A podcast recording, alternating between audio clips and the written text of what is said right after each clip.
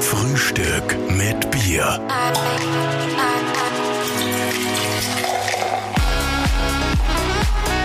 Herzlich willkommen zu einer neuen Ausgabe von Frühstück mit Bier. Ja, und auch diese Ausgabe wird wieder präsentiert von unserem Hauptsponsor Huawei. Huawei. Wir haben sogar über die richtige Aussprache schon diskutiert. Ja. Huawei, Huawei, Huawei. Huawei. Huawei. Huawei. Huawei. Huawei, sagt unser Gast heute. Äh, wir sind jetzt extra nach München gefahren. Es ist schöner Vormittag. Wir sitzen im Büro und äh, sind im Jogginganzug quasi unterwegs und er sitzt uns im Anzug gegenüber. Super straight. Und Stilecht. Was macht man im Minger um 11 Uhr Vormittag? Ja, also kommt drauf an, ist man jetzt Erbe, ist man Selfmade, ist man Privatier? Aber da öffnet man doch einmal ein Bier, oder? Genau. Lieber Karl S., schön, dass Mit du bei uns Weißwurst bist. im Regelfall, ja. Mit Weißwurst im Regelfall. Servus, Und Dosenbier. Danke. Karl S. heute bei uns. Freut uns sehr, dass du Zeit genommen hast. Prost. Wir reden heute viel über Fitness, über vegane Ernährung, aber auch natürlich über digitales Business und das viel diskutierte und von allen gewollte passive Einkommen. Oh, Geil. geil. Wie kriegt man denn passives Einkommen, Karl? Also, ich mache immer gern diesen, diesen Vergleich ähm, mit. Na, den mache ich jetzt nicht. Der kommt jetzt erst später.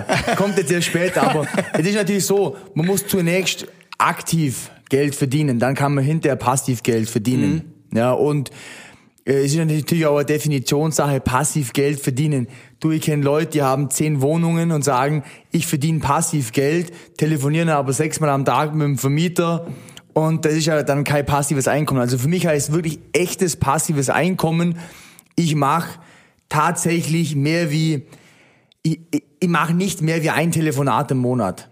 Das heißt passives Einkommen. Das heißt, ihr habt zum Beispiel 30 Wohnungen, die werden vermietet und das wird verwaltet von einem Immobilienverwalter und mit ihm telefoniere ich maximal einmal eine Viertelstunde im Monat. Das klingt traumhaft. Genau. Oder ihr habt zum Beispiel ein Aktienportfolio mit Dividenden, was verwaltet wird, was was abwirft. Oder ihr habt Unternehmensbeteiligung oder ihr habt ein eigenes Unternehmen. Und dann ist es wirklich passives Einkommen. Aber das, was die meisten reden, ja, die sagen, ein Online-Business sei passives Einkommen. Es ist im Regelfall ein Schmarrn. Also das stimmt einfach so nicht. Das heißt, wir müssen erstmal die Definition klären und im Regelfall muss ich zunächst mal mehrere hunderttausend bis Millionen Euro verdienen und die dann richtig anlegen und dann aber auch das richtige Personal einsetzen und selbst dann muss ich es hinterher auch noch kontrollieren und dann kann ich sagen, jetzt sprechen wir von passivem Einkommen und ich sage immer so ein, so ein Timeframe, um sich wirklich fünfstelliges netto passives Einkommen aufzubauen, würde ich jetzt mal im Rahmen von fünf Jahre sehen. Aber Karl, du bist ja relativ jung, relativ jung, kann man so sagen. Wir sind 31. 31, so alt wie ich. Äh, Und äh, hast eigentlich vieles davon schon geschafft. Du hast aber entgegen vieler kein Studium gemacht, du hast äh, nicht die klassische, nicht den klassischen Werdegang gehabt. Wie bist du in, in den letzten zehn Jahren, sage ich mal, wahrscheinlich wirst du Geld verdienen, oder in den letzten 15 Jahren, wie bist du da hingekommen, wo du heute bist? Was würdest du sagen, was, wie, wie war so der wichtigste Weg?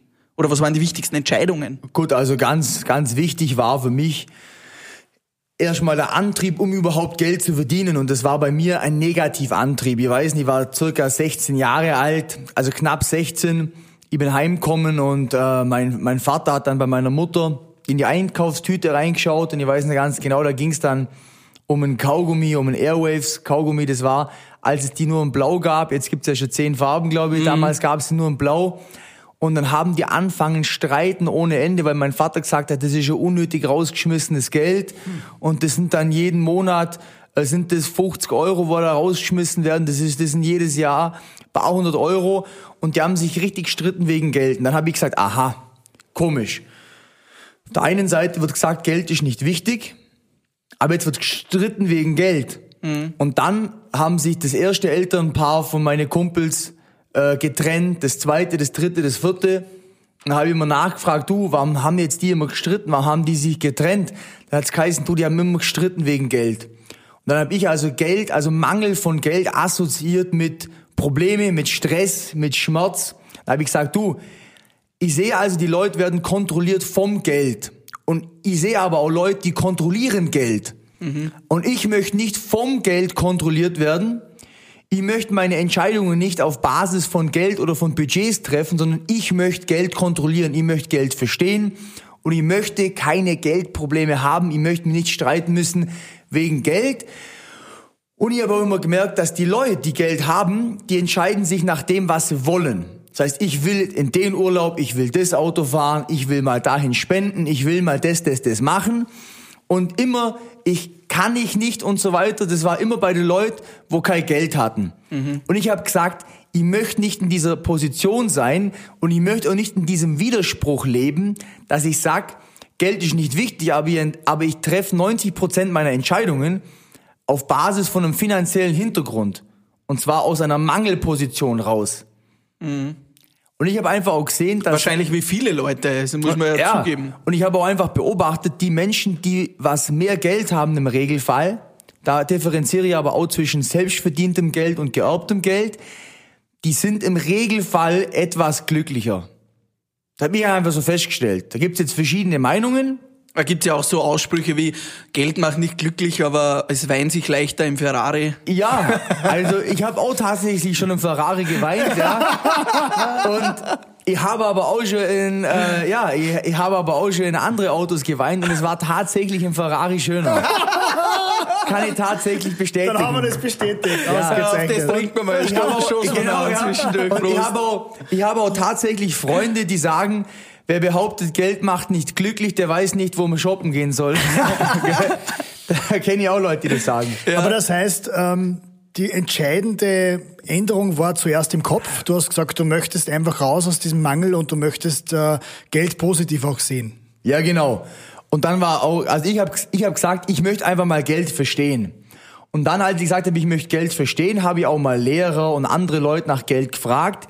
Und das wäre gewesen, als ob ich sie nach ihrer, nach Genitalfotos gefragt hätte. Na, also wirklich, das war so ein, ein unangenehmes Thema. Und da habe ich gedacht, ja hoppla, warum so unangenehm dieses Thema? Und ich fühle mich immer schon hingezogen, wenn man über Themen, wenn man Themen totschweigt, wenn's da, wenn, man, wenn Leute da komisch werden, dann wäre ich immer neugierig. Und dann bin ich nicht neugierig worden. Und dann habe ich angefangen, Bücher zum Lesen über das Thema Geld, weil keiner wollte drüber reden. Das heißt, es blieben nur Bücher.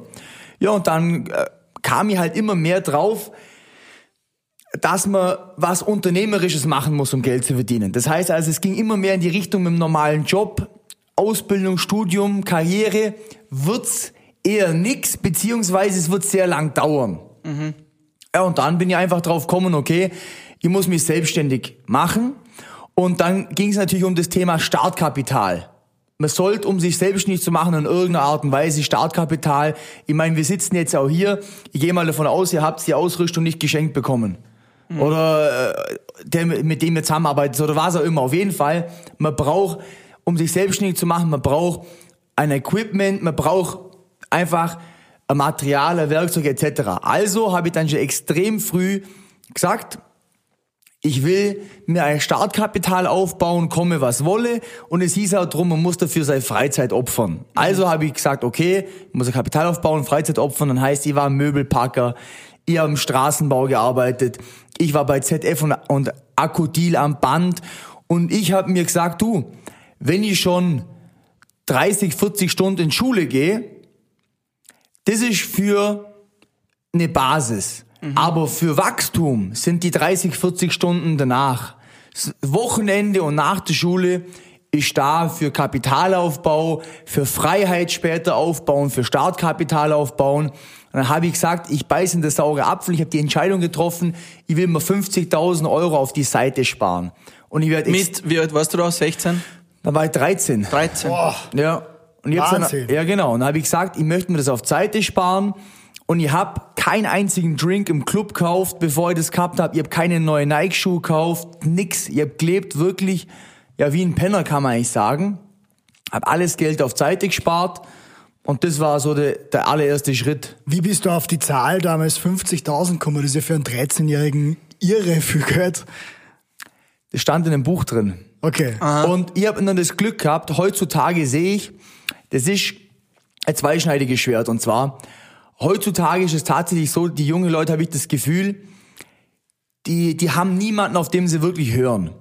Und ihr habt das in den USA gelernt, in der Highschool schon, wenn der Footballtrainer gesagt hat, du machst das Training, du, du isst diese Ernährung. Das hat man nicht hinterfragt, man hat es einfach gemacht. Und ich habe dann einfach in diese Bücher, ihr habt das einfach so wahrgenommen, du, die werden das schon wissen, also mach ich es halt einfach. Und ich konnte auch keine Rückfrage stellen, weil du kannst in einem Buch keine Rückfrage stellen. Geil. Aber wenn da drin steht, ey, du sollst das Ziel haben, das und das, hab ich gesagt, ja, okay, Passt. dann rechne ich mir das aus und dann machen wir das jetzt halt. Geil. Also Ja. einfach mal gemacht. Einfach mal Und, gemacht. und wann ja. hattest du sie dann beieinander, die 50.000? ja, das war dann so mit 18 ungefähr. Ja. Und Ja. dann hast du begonnen, als äh, Fitness-YouTuber äh, deine Brötchen zu verdienen, oder? Genau, also das nächste war dann so und zwar, man soll eine, eine Fachkompetenz, soll man sich aneignen. Also neben Startkapital war eine weitere, also eine weitere Komponente von finanziellem Erfolg war, man soll eine Fachkompetenz sich ereignen und man soll lernen, Probleme zu lösen, wo andere bereit dafür sind, Geld zu bezahlen. Und man soll über seine eigenen Probleme anfangen und sich das überlegen. Ich war zum Beispiel früher ein extrem starker Stotterer. Massiv. Und ich habe dann auch tatsächlich autogenes Training gemacht und Geld für diese Lösung bezahlt. Also ich habe Geld bezahlt, knapp 3000 Euro schon. Hälfte aus meiner eigenen Tasche. Als junger Bursch? Als 15-Jähriger mit 15, 16. Und da habe ich also schon gelernt, auch ich bin ja bereit, Geld zu bezahlen, um meine Probleme zu lösen. Und die Lösung bringt mir hinterher mehr, wie das, was ich bezahlt habe. Ganz offensichtlich. Ich meine, ich habe ja schon vor Tausenden von Le- von Leuten gesprochen. Wenn das so rumgestottert gewesen wäre, das wäre schwierig gewesen. Also haben sich diese 3000 Euro Investment, wo ich zu 50 Prozent gezahlt habe, danke auch noch an meine Eltern, die haben die anderen 50 Prozent bezahlt, und das hat sich für mich gelohnt. Dann habe ich gesagt, du, mir macht Fitness ähm, brutal viel Spaß.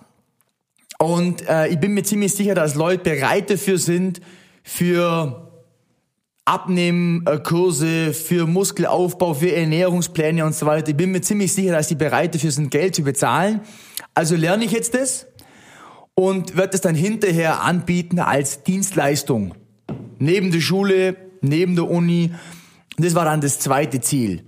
Und dann natürlich habe ich gemerkt, okay, ich bin zwar jetzt relativ gut in dem Bereich, dann gab es auch eine Strategie, wie man, wie man kompetent wird. Also es hieß dann ein, ein Buch ähm, pro Monat, ein Seminar pro Quartal, ein Online-Kurs pro sechs Monate und wenn es geht, irgendeine, irgendeine Coaching, irgendein Mentor. Also es gab auch eine, eine Werde-gut-Formel, so in der Art. Und dann habe ich das gemacht und dann war die nächste Aufgabe, okay, du musst jetzt Marketing und Verkauf lernen, weil Dienstleistung und Produkt alleine an sich ist natürlich zu wenig. Und fang einfach damit an, weil es lässt sich immer besser vermarkten und verkaufen, wenn man Resultate vorweisen kann. Also such dir jetzt fünf Personen deiner Zielgruppe und trainier die kostenlos und sag ihnen einfach, du pass auf, ich möchte hier komplett kostenlos helfen. Ich möchte aber im Gegenzug, dass du dann hinterher Marketing als, machst. als Testimonial, ja, dass ich dann deine Vorher-Nachher-Bilder etc. verwenden darf. Und wenn du super zufrieden bist, dann kannst du mir ja noch ein Trinkgeld zahlen. So. Und so bin ich dann natürlich auf die Reise zu meinen ersten Kunden. Und du warst ja damals eigentlich der Erste in Deutschland, der das gemacht hat, oder? Also du hast das quasi ein bisschen ins, ins Leben gerufen. Ich war dann der allererste, der es online gemacht hat, weil dann habe ich natürlich ein Buch über das Thema Marketing gelesen. Und dann hieß es halt, ja, Social Media ist jetzt im Kommen und so weiter.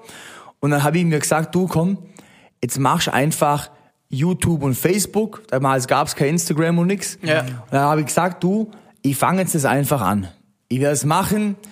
Und ähm, das war für mich auch eine sehr schwere Entscheidung, weil ich habe Wirtschaftsingenieurwesen studiert und ich wollte eigentlich Unternehmensberater werden. Und ich habe gewusst, das kann, dann kam die allererste wirklich harte Entscheidung in meinem Leben, weil ich habe gewusst, wenn ich jetzt anfange, öffentlich mit Fitnessvideos, das wird ganz schwer dann, Unternehmensberater zu Unternehmensberater zu werden, weil das wird sich beißen. werden. Ja. Das wird sich beißen. Und dann war das, das war dann der Zeitpunkt, wo wirklich der Knackpunkt war. Und ich dann gesagt habe, okay, ich gehe all in und ich gehe das Risiko ein. Und ich werde jetzt entscheiden, ich werde keine Karriere machen, ich werde nicht, ich werde in meinem Leben keine einzige Bewerbung schreiben.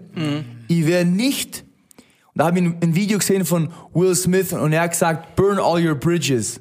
Ja. Burn them down, ja. Es darf keine, es darf keine Energie in Plan B fließen. Und da habe ich gesagt, okay, jetzt zünd die die Brücken an. Geil. Ja, cool.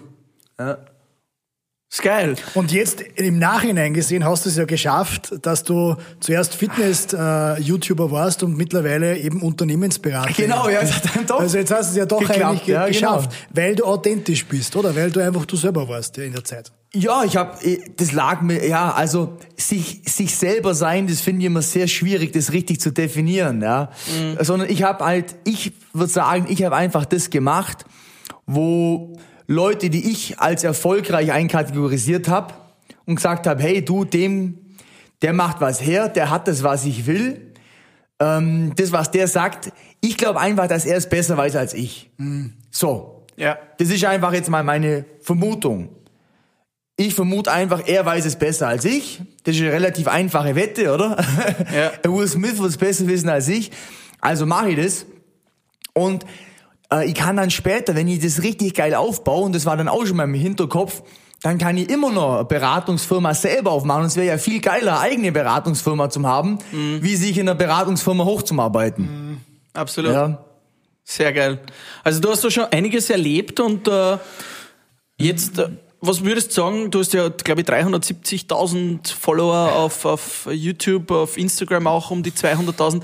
Was Ja. würdest du sagen, was ist Social Media? War das quasi das Sprungbrett, oder? Social Media war das Werkzeug, Ja, absolut. mit dem du das alles eigentlich erreicht hast, oder? Ja, ab, ja, ab, zweifelsohne, absolut. Also bei mir war der Durchbruch ganz klar, ähm, zunächst am Anfang tatsächlich eher noch Facebook und dann YouTube. Wie, wie hast du dann so viele Views generiert? Hast du dann Werbung geschalten? Hast du da aktiv auch, äh, wie, wie funktioniert das? Ich glaube, das fragen sich ja viele. Wie bekomme ich denn diese Social Media Likes? Ja, schau her. Es war bei mir so und zwar auch wieder da. Ich habe damals ähm, mir den Blog angeschaut von von Gary Vaynerchuk. Den kennst du vielleicht auch.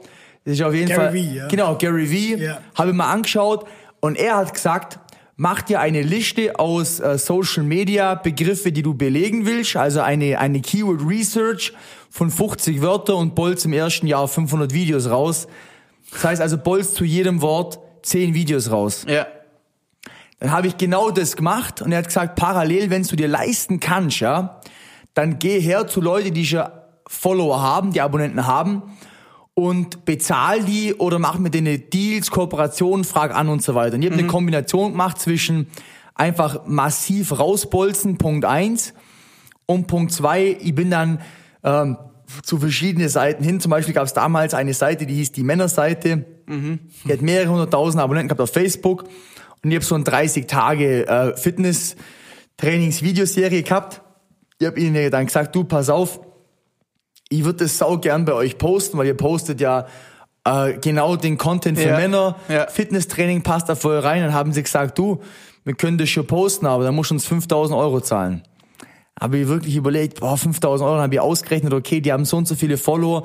Wenn ich da ein paar Follower krieg, wenn dann ein paar Personal Training buchen, dann bin ich wahrscheinlich wieder Return on Invest nach vielleicht zwei bis vier Wochen. Dann habe ich einfach das Geld zahlt, habe denen die 5000 Euro überwiesen und haben sie zwei Wochen lang meine Videos gepostet und ich habe, glaube 25.000 Abonnenten bekommen. Boah. Also so eine Kooperation mit jemandem, der es schon drauf hat, das ist schon ein, ein wichtiger Punkt. Du, ich habe Kooperationen gemacht, ich habe selber geliefert, ich habe alles Mögliche gemacht und dann habe ich auch relativ früh schon angefangen, Werbungen zum Schalten. Und ich habe halt. Wer hat dir das 90 alles geschnitten damals? Hast du das alles selber gemacht? Den ganzen Content, die Ideen für den Content, ist das alles von dir gekommen? Hast du da ein Team schon gehabt? schon, das war Freunde? so. Das, das war natürlich wieder das Nächste, weil ich, ich muss mich immer wieder auf diese verdammte Bücher beziehen, aber es war halt so, es hieß, hol dir Berater, Fachberater in dem Gebiet. Und dann habe ich gegoogelt nach Social Media YouTube-Expert und dann bin ich auf einen gekommen, der war damals bei Glossybox in Berlin, das war ein schnell wachsendes Startup, der war da, der Social Media Berater. Dann habe ich ihn gefragt, hey, kann ich mir so ein Social Media Konzept machen? Dann hat er gesagt, du, ich möchte mich ähm, da dann an deiner Firma beteiligen zu 20 Prozent. Jetzt pass auf, gell? Den habe ich dann beteiligt, dann hat er sechs Monate lang alles gemacht, dann kam er selber irgendwie in finanzielle Probleme und dann meinte er, hey, kannst du mir meine Anteile wieder abkaufen? Geil. Und dann hat er, hat er gesagt, ja, für 8000 Euro. Dann habe ich ihm die 20 Prozent wieder zurückgekauft für 8000 Euro. Das war wahrscheinlich für ihn eines der schlechtesten Deals im ganzen Leben, aber Ja. er hat dann, äh, ihm hat 20 Prozent von all meine Social Media Was Kanäle wäre es heute von alle wert? Einnahmen von Was allem. wäre es heute wert? Also heute beißt er sich in den Arsch dafür. Also oder? es wäre auf jeden Fall eine siebenstellige Summe, wo nicht eine Eins, nicht eine Zwei davor steht. Ah. Ja. Wahnsinn. Was sich natürlich auch viele fragen, wie viel verdient man so pro Klick? Äh, Kann man davon leben bei YouTube? Äh, Also einfach? es gibt Leute, die können davon leben. Ähm, es ist relativ einfach. Wenn ich, wenn ich jetzt mal drauf schaue, das hat sich bei mir abgespielt. Ich habe auch mal vielleicht meine allerbesten Monate. Da habe ich Klicks gehabt äh, zwischen drei bis vier Millionen, also so 100 bis 130.000 Klicks am Tag. Das war zu meinen allerbeste Zeiten. Da habe ich vielleicht so 20.000 Euro bekommen von YouTube im Monat.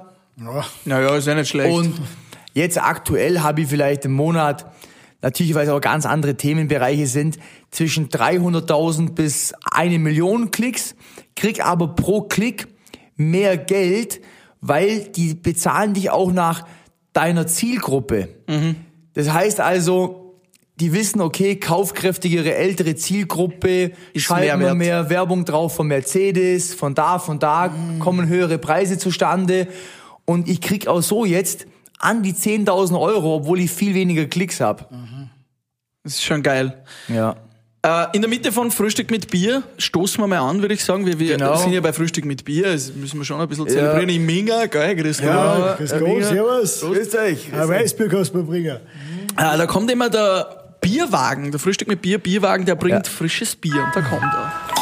Der Frühstück mit Bier. Bierwagen. Lieber Karl, der Frühstück mit Bierwagen, da stellen wir immer die Frage nach so ein bisschen Jugendsünden, nach etwas, was dem Karl S. mal passiert ist, was lustig ist, was witzig ist, eine Rauschgeschichte. Hast du irgendeine witzige Geschichte in deinem Leben, die dir mal passiert ist, wo du sagst, normal würde ich die jetzt nicht erzählen, aber weil sie es ihr seid beim Bier, mache ich das. Also ich trinke genau deswegen jetzt weniger Alkohol. weil da habe ich ja so viele Geschichten, die man da erzählen kann. Also, boah. Da müsst ihr jetzt schauen, in welche Richtung soll das gehen. Also. Irgendwas Lustiges. Ist Hast, einmal, hast du mal richtig gefeiert oder vielleicht so eine Szene wie bei Wolf of Wall Street, dass du mit dem Ferrari äh, betrunken heimgefahren bist oder so? Boah. oder irgendwo mal aufgewacht bist und eigentlich gar nicht gewusst hast, wie du da hinkommen bist, irgendeine Frau mitgenommen hast, nein, bin bist ja einmal- glücklich vergeben. Das, Ich mir einmal, das war noch, ist so ganz wichtig zum Sagen, vor meiner Beziehung, ja. Ich werde immer gefragt, ob ich auch schon mal was hatte mit einer Frau. Es wird ja jeder mal gefragt, ob er schon mal was mit einer Frau hatte, die etwas äh, stämmiger ist, oder? Und ich weiß nur noch, ich hatte so den letzten Tequila Sunrise und ich dachte, da ist eine, eine, äh, wie ein Victoria's Secret Model da vor mir. Und am nächsten Morgen wache ich auf und ich denke, was ist das so ölig alles, gell? Ich war komplett voll mit Olivenöl, hat nach Olivenöl gerochen. Ich drehe mich um und was ich da gesehen habe, das, das sage ich jetzt lieber nicht, ja. alter Schwede. Und wo kam das Olivenöl her? Ja, das weiß ich alles Aber- nicht mehr. Sie war weiblich. War weiblich, Okay, ja. doch. Das, okay, ja, also das müssen wir klären. War weiblich, ja. Geil. Das war aber auch das Einzige, was positiv war, ja.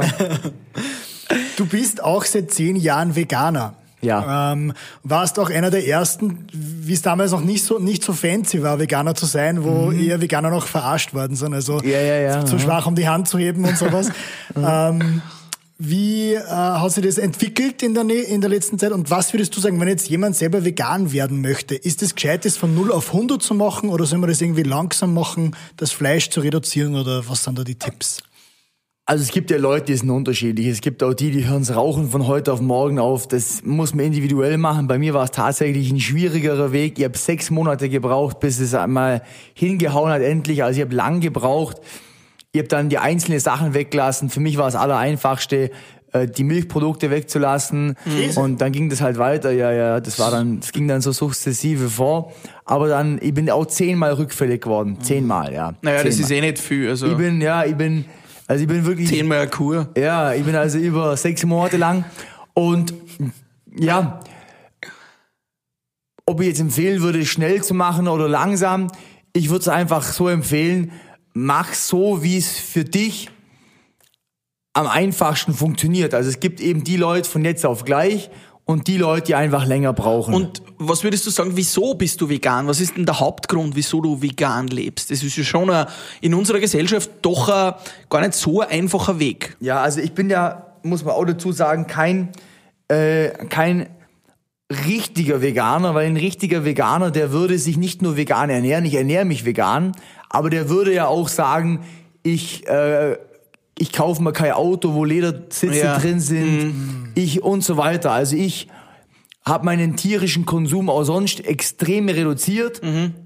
Aber ich gehe jetzt nicht her und schmeiß meine Lederjacke weg oder so, ja. Das geht also, bei dem Segment, wo du Autos kaufst, geht es mit ohne Leder gar Ja, nicht. das geht wirklich größtenteils nicht mehr, ja. Und Wir haben übrigens einen gelben Ferrari in, in der Garage gesehen und sind hier ins Büro gefahren mit dem schwarzen Maybach. Also Sehr schön. schöne Autos hat er der Karl. Ja, genau. Und ich habe, ich sage immer, ich bin der egoistische Veganer, weil ich habe es gemacht nicht wegen der Tiere primär, nicht wegen der Umwelt primär. Das sind für mich schöne Nebeneffekte, sondern wegen der eigenen Leistungsfähigkeiten, wegen der Gesundheit. Ja, deswegen habe ich es gemacht. Wie kann man das circa vergleichen jetzt vom Fleischfresser zum Veganer? Wie merkt man dies, diesen Unterschied? Ja gut, ich brauche ich brauch ein, zwei Stunden weniger Schlaf, weil einfach tierische Produkte sind deutlich schwerer Das heißt, zu du schläfst verdauen. nur so acht, neun Stunden oder wie ist das? Ja, ich schlafe eher so sechs Stunden. Ich schlafe eher so, eher so sechs Stunden. Also der, der Vorteil Leistungsfähigkeit. Und ich bild mir halt auch ein, ähm, dass einfach auch die Haut schaut jünger aus. Ähm, also ich bin nie krank. Also ich, ich bild mir da einfach ein und das belegen ja auch einige Studien, ähm, dass es, dass man einfach wirklich jünger bleibt, äh, fitter bleibt. Das sind so für mich die Gründe. Und es ist für dich auch kein Verzicht mehr, wenn du jetzt einen richtig guten Fisch siehst oder äh, ein Steak vor dir oder einen Burger, das ist egal. Also das, Na, das ist für mich nicht so großartig Verzicht. Wobei ich halt auch schon wirklich äh, sehr früh auch gelernt habe, extrem viel zu verzichten. Das heißt, zu verzichten ist jetzt für mich eine Sache, mit der kann ich relativ gut auch umgehen, weil man muss einfach ständig auf verzichten. Also wer nicht verzichten kann, der kommt halt in Teufels Küche. Jetzt äh, ist es für mich ein bisschen ein zweischneidiges Schwert. Du sagst nicht verzichten können in der Teufelsküche. Andererseits hast du den Ferrari unten im, im Keller stehen und propagierst ja auch sehr viel äh, quasi mit dem richtigen, mit der richtigen Einstellung, mit den richtigen Kontakten etc. kann man sehr schnell sehr viel Geld aufbauen. Das propagierst du ja auch auf Instagram. Ich, ich gehe mal davon aus, dass die Zielgruppe sind viele junge Männer, weil du mit deinen schönen Autos natürlich da ein bisschen den, den Geschmack heranziehst und natürlich da groß wirbst. Wie, wie passt es irgendwie zusammen? Verzichten können, aber gleichzeitig quasi sagen, in kurzer Zeit schaffst du es, ganz viel Geld für einen Ferrari auszugeben, weil du es verdient hast. So, Ja. Weißt du, was ich meine? Also es ist Genau. Also zu, zunächst müssen wir mal kurze Zeit definieren, weil es ist ja so, der durchschnittliche Ferrari-Käufer, der ist äh, circa, circa 60. ja, Ja. da Der bist braucht- du schon äh, Der braucht circa, der braucht circa 30, 40 Jahre, um das zu verdienen. Und ich sag halt, relativ kurze Zeit ist halt, wenn man sich so einen Lebensstandard aufbauen kann, in fünf bis zehn Jahre, es ist eh kurze dann Zeit. ist das kurze Zeit. Also da, das verstehen auch viele falsch. Die denken, kurze Zeit sind jetzt irgendwie sechs bis acht Wochen.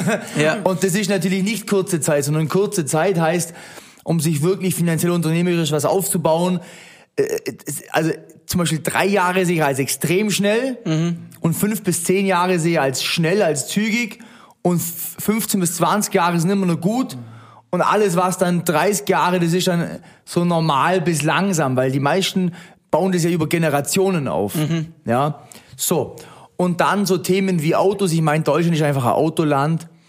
Und äh, es fantasieren in Deutschland äh, auch Männer bis 80 von Autos. Ja, Von 8 bis 80. Äh, oder, ja, Das heißt, du nutzt das einfach als, als Marketinginstrument, um auch deine, dein Business voranzutreiben. Ja, es ist, es ist einmal Marketinginstrument.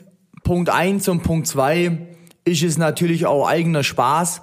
Aber für mich ist es natürlich primär auch eine Kalkulation Return on Invest. Zum Beispiel meinen allerersten ähm, Immobiliendeal in München, da wurde ich angesprochen, weil ich im weißen Ferrari gefahren bin. Da wurde ich angesprochen. Deswegen auf diesen Deal. Und da hat sich mit diesem einen Deal, da habe ich auch ein ausführliches Video darüber gemacht, diese Ferrari schon x-fach wieder zurückbezahlt.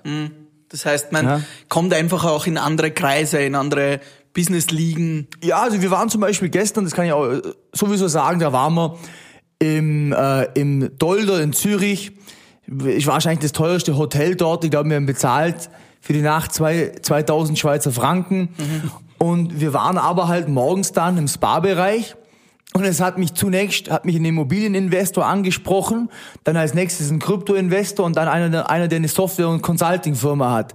Und äh, da haben wir drei Kontakte ausgetauscht, haben insgesamt zwei Stunden gesprochen. Der eine hat uns am Vorabend sogar eingeladen, noch auf ein Zehn-Gänge-Menü. Und da werden wahrscheinlich jetzt äh, wirklich einige Projekte draus entstehen. Ich war schon auf First-Class-Flüge, da habe ich den Hilti-Chef, Vertriebschef von Afrika kennengelernt. Ja. Und die lernt man natürlich nicht kennen im McFit oder im Hotel Inn oder Ja. und ja oder an der Döner-Imbiss da gegenüber. Da lernt man die Leute nicht kennen. Also für mich ist das natürlich alles irgendwo Eintrittskarte. Also quasi auch wieder so Ja. das Umfeld, in dem man sich be bewegt, das ist auch maßgeblich für den Erfolg dann. Ihr Umfeld ist ein so massiv unterschätzter Faktor. Ich kam ja hier nach München und war ahnungslos. Und dann haben mich ein paar Leute auf die Seite gezogen und mir wirklich erklärt, du, schau her, das Business läuft so, so und so. Und das war dann für mich der Sprung. Also Umfeld ist, ist so massiv unterschätzt. Also sich ins richtige Umfeld zu begeben, ist für mich 80 Prozent. Wow. Ja, ja, Starke Ansage, ja. Wirklich. Und wie machst du das, dich gezielt in das Umfeld zu begeben? Also suchst du dir oder denkst du dir... Äh, Einkaufen mit dem Ferrari ins richtige also Hotel mein, fahren. mein, also äh, es gibt ja zwei, zwei, zwei Phasen. Leute wollen ja nicht genutzt werden. Ich will genutzt werden. Ich will, also ich muss mir überlegen, was, was wollen diese Leute? Was könnten diese Leute brauchen? Das heißt, bei ich, ich begebe mich immer in die Nähe von solchen Leuten und frage dann, was die aktuell brauchen, was sie machen, was sie suchen. Und vermittel dann irgendwelche Kontakte oder hilf was oder mach was oder tu was.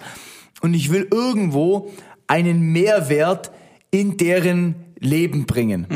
Und das war natürlich auch schon damals mit Fitness super, weil dann hat man irgendwelche Leute schon mal, du, man sieht halt, da kommt einer ins Fitnessstudio gefahren mit einem gewissen Auto, dann redet man mit dem und dann, ja, du, ich möchte gern das und das machen, ja, du, da könnt ihr dir helfen, da, da kann ich dich ja mal trainieren, ich könnte einen, einen, einen Ernährungsplan schreiben, bla, bla, bla, bla.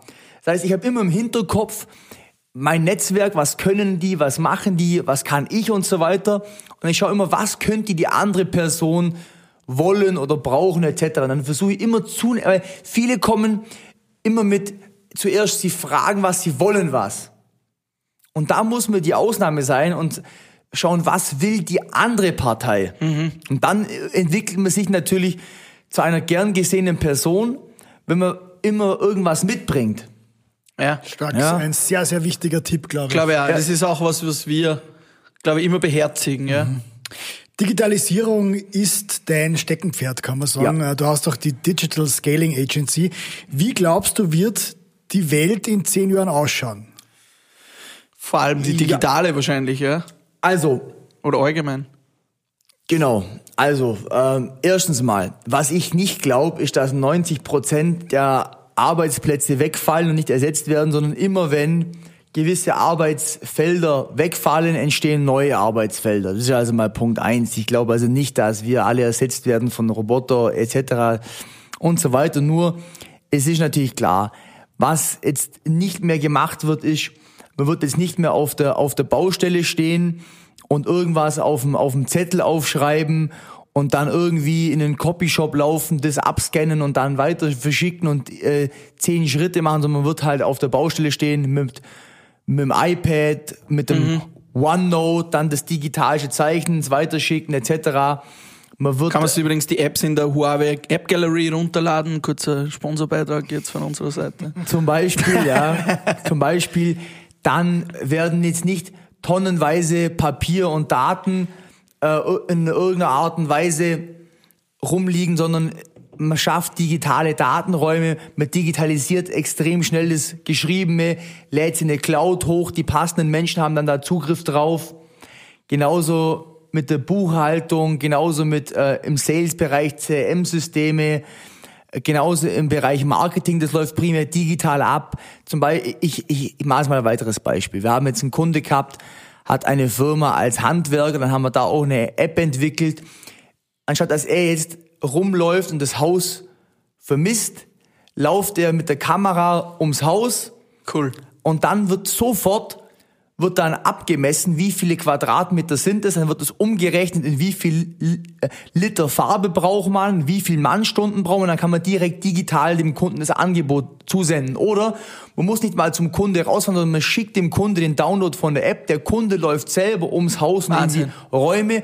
Und das ist praktisch angewandte Digitalisierung. Also nicht immer nur das Abgefahrene mit AI und mit Robotik und so weiter, sondern wirklich die ganz normalen Lebenserleichterung. die ganz normalen Basics oder zum Beispiel auch das Mitarbeiter. Ja, wir haben einen Kunde, der, der ist Dachdecker, hat 40 Vertriebler, dann kommt zum Beispiel ein neuer Ziegel rein.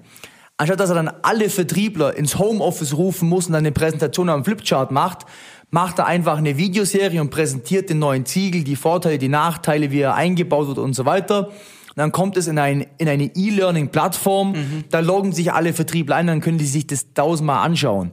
Ja, oder es muss nicht zum hundertsten Mal der Hygieneinspektor durch die Großbäckerei laufen, sondern jeden Monat einmal kommt dann bei jedem Mitarbeiter eine E-Mail, schau dir nochmal die Hygienerichtlinien an, auch jetzt gerade aktuell und so weiter und macht es und dann gibt's eine Checkliste digital und so weiter. Also es gibt da tausende Anwendungsbereiche.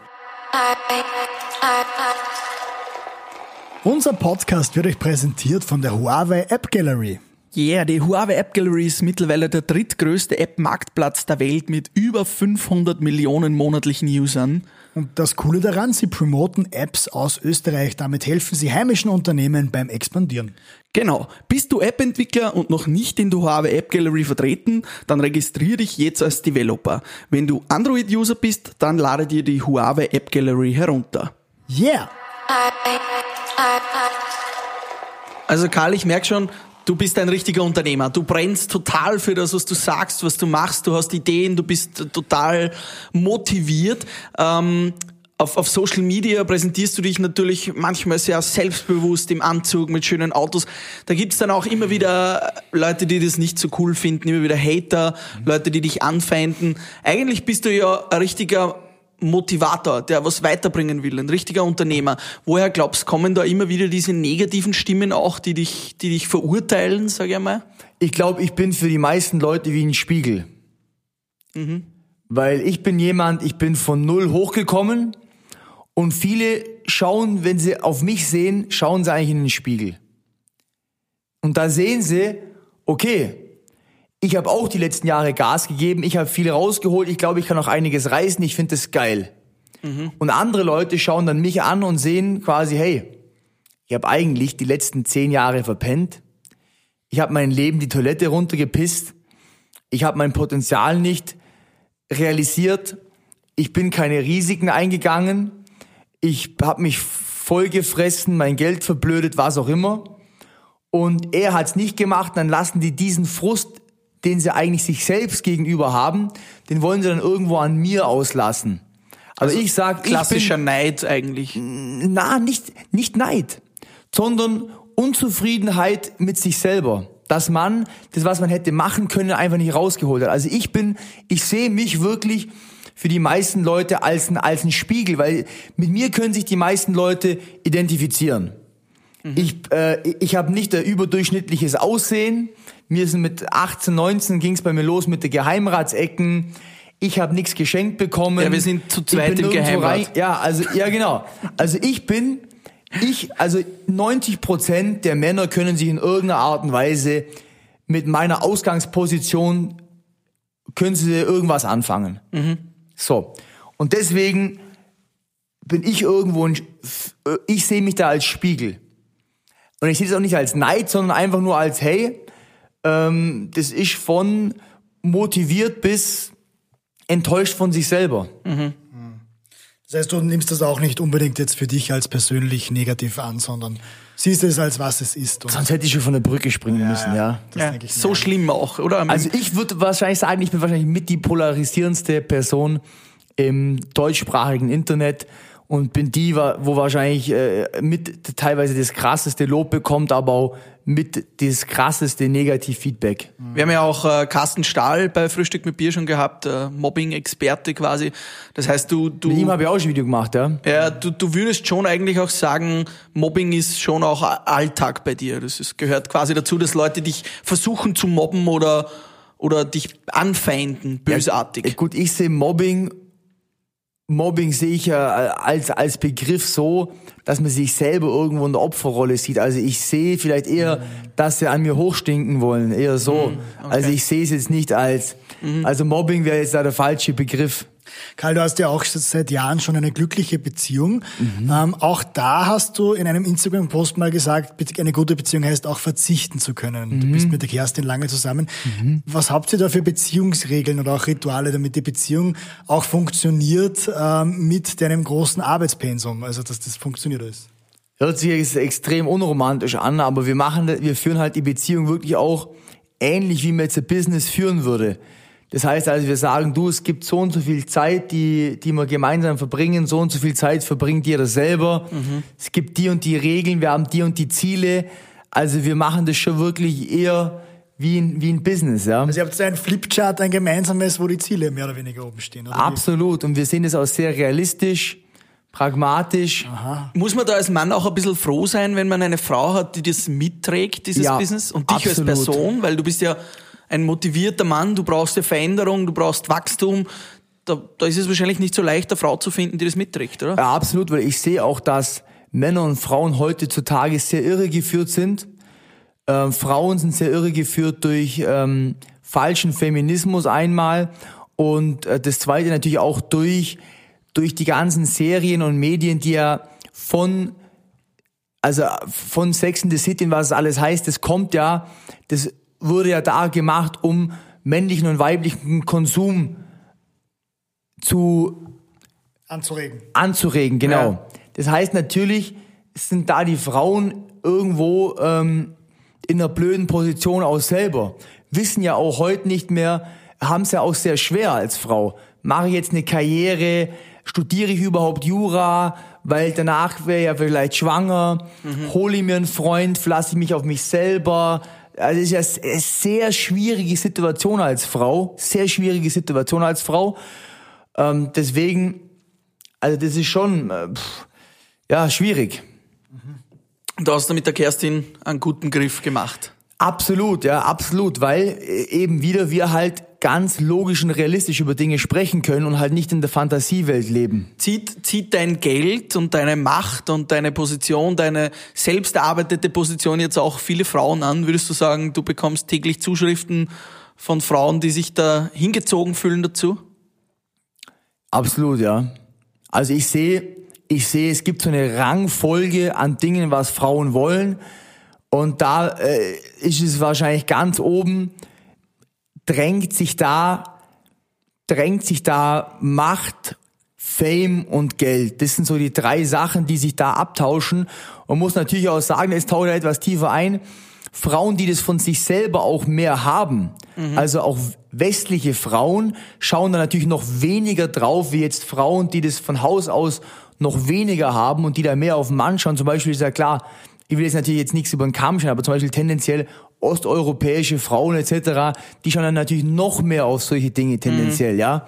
Also man kann sich anschauen, je besser es dem Land geht, desto weniger wird jetzt auf solche Dinge geachtet, aber ist natürlich ein Faktor. Ja. Ja, lieber Karl, wir kommen schön langsam zum Ende von unserem Podcast Frühstück mit Bier. Und am Ende gibt's immer noch den Bier-Rap. Genau. Bier-Rap. Wir stellen dir Fragen, du antwortest äh, so kurz wie es geht. Bier Word Rap. Die wichtigste Regel, um erfolgreich zu sein. Am Anfang 24-7 arbeiten. Die beste Eigenschaft an mir ist, Leadership. Diese Musik höre ich am Black Music wegen den Lyrics. okay. Yeah. Und das schönste Kompliment, das mir jemand gemacht hat, war, ich mag dich eigentlich nicht, aber man kann nicht bestreiten, was du schon geleistet hast. Spannend. Vielleicht noch zum Entspannen mache ich, das würde mich auch sehr interessieren. Massage und Sauna. Und abschließend, mit wem hättest du gerne mal ein Frühstück mit Bier? Jetzt in der aktuellen Lage mit Donald Trump, Oh, Warum? Donald Trump? Also einfach, weil er wahrscheinlich ganz harte Einblicke hat. ja, Wahnsinn. weil er halt ja. wirklich eine, die, äh, weil er wirklich eine ganz krasse Vogelperspektive liefern kann. Ist ja logisch, oder? Er war jetzt gerade vier Jahre im Weißen Haus. Wenn einer weiß, was so läuft hinter den Kulissen und so, dann ist es er. Wie schaut's da bei Karl S. aus? Sieht man dich dann in zehn Jahren in der Politik? Ja, Ja. 100 Prozent, ja. 100 Äh, Prozent. einer Partei oder alleine? Man wird mich wahrscheinlich nicht bei einer Partei sehen, denn ich würde höchstwahrscheinlich, also deswegen gehe ich zunächst den unternehmerischen Weg, mir die Gelder aufbauen und mit dementsprechend eine Kampagne zu machen, wo man dann über die 5% kommt mit einer, mit einer eigenen sinnvollen Partei, ja. Was wären so die sinnvollen Schlagwörter? Was, was sind die wichtigsten Themen, die du als Politiker ansprechen würdest? Gut, also die wichtigsten Themen jetzt mal im Bereich Deutschland wäre erstmal Germany first, weil Deutschland sich die letzten 20, 30 Jahre hat aussaugen lassen, massiv. Wir leben von der Substanz aktuell. Ganz klar, da habe ich auch gestern so einen Instagram-Post gemacht, der auch gerichtet war an Friedrich Merz. Äh, dann ganz klar natürlich Reform unseres Bildungssystems. Wir haben ein ganz veraltetes Bildungssystem, das ist nicht mehr adäquat. Ähm, dann muss viel mehr unternehmerisches Denken rein, auch äh, in unser Bildungssystem. Dann unser Steuersystem muss reformiert werden. Wir haben nach oben raus ein degressives Steuersystem. Wir haben Firmen wie Amazon, Apple, Microsoft, Google, die zahlen bei uns keine Steuern, nehmen aber unseren mittelständischen Firmen Marktanteile weg, was natürlich absolute Katastrophe Das ist. versteht eh wirklich kein Mensch. Also ich, ich habe da das, wie, wie heißt der Kaffeehersteller, ich will den Namen gar nicht nennen, Starbucks. großer, ja, Ja. Ähm, der in Österreich gerade 2800 Euro Steuern gezahlt hat letztes Jahr 2019 und jetzt 800 Millionen an Umsatzersatzhilfen bekommt. Ja, Oder absolute, Also das- absolute, absolute Frechheit. Dann würde ich, dann würde ich ähm, natürlich die Medien würde ich ent, entkoppeln von äh, privaten Konzernen, von Privatbesitz. Bei uns, wir haben sehr wenige Medienhäuser, die sind alle in privatem Besitz. Also sind die wirtschaftlich gesteuert äh, und nicht mehr frei. Also absolut äh, würde ich die würde ich die Medien anders aufstellen. Und äh, der nächste Punkt ist, ich würde für die Politik ganz klare KPIs und Messzahlen und Ziele vorlegen, was die leisten müssen. Und ich würde wie in einem Unternehmen, wie auch in einer Aktiengesellschaft, einen ganz transparenten Report abverlangen. Also ich würde ganz klar sagen, okay, das sind jetzt eure Ziele, das müsst ihr erreichen, was waren die Maßnahmen, was waren die, die ganz klar ersichtlichen Resultate auch. Weg mit dem Gewischi-Gewaschi und ich würde auch Lobbyismus massiv eindämmen. Das sind jetzt nur ein paar Punkte. Ich habe da eine Liste von 27 Punkten insgesamt. Ich mich natürlich auch extrem mit diesem Thema befasse und es ist schockierend, was bei uns abläuft. Spannend, dass du da dich eigentlich mit 31 Jahren als Unternehmer schon so dafür engagierst und einsetzt. Also ich bin gespannt, wo wir dich in zehn Jahren sehen und ob unser Podcast dann hoffentlich eine, ja, in zehn Jahren nochmal gezeigt oder ge gehört wird. Wenn wir sagen, wir haben den großen Bundeskanzler Karl S. vor zehn Jahren schon zum Gespräch gebeten. Lieber Karl, es war ein tolles Frühstück mit Bier, mit dir. Und Hat mich äh, gefreut, ja, war super. wir freuen uns, äh, ja, mehr von dir zu hören. Und Wenn du das nächste Mal nach Österreich kommst, nimmst du unser Bier mit und schaust vorbei bei uns. Genau, ja. Trinken wir eins. Danke und ihr hört's wieder rein. Wir sagen danke auch an Huawei, die App Gallery, schaut's vorbei. Checkt's das mal aus. Man kann sich alle neuen Apps runterladen und wir hören uns beim nächsten Frühstück mit Bier. tschüss. Frühstück mit Bier.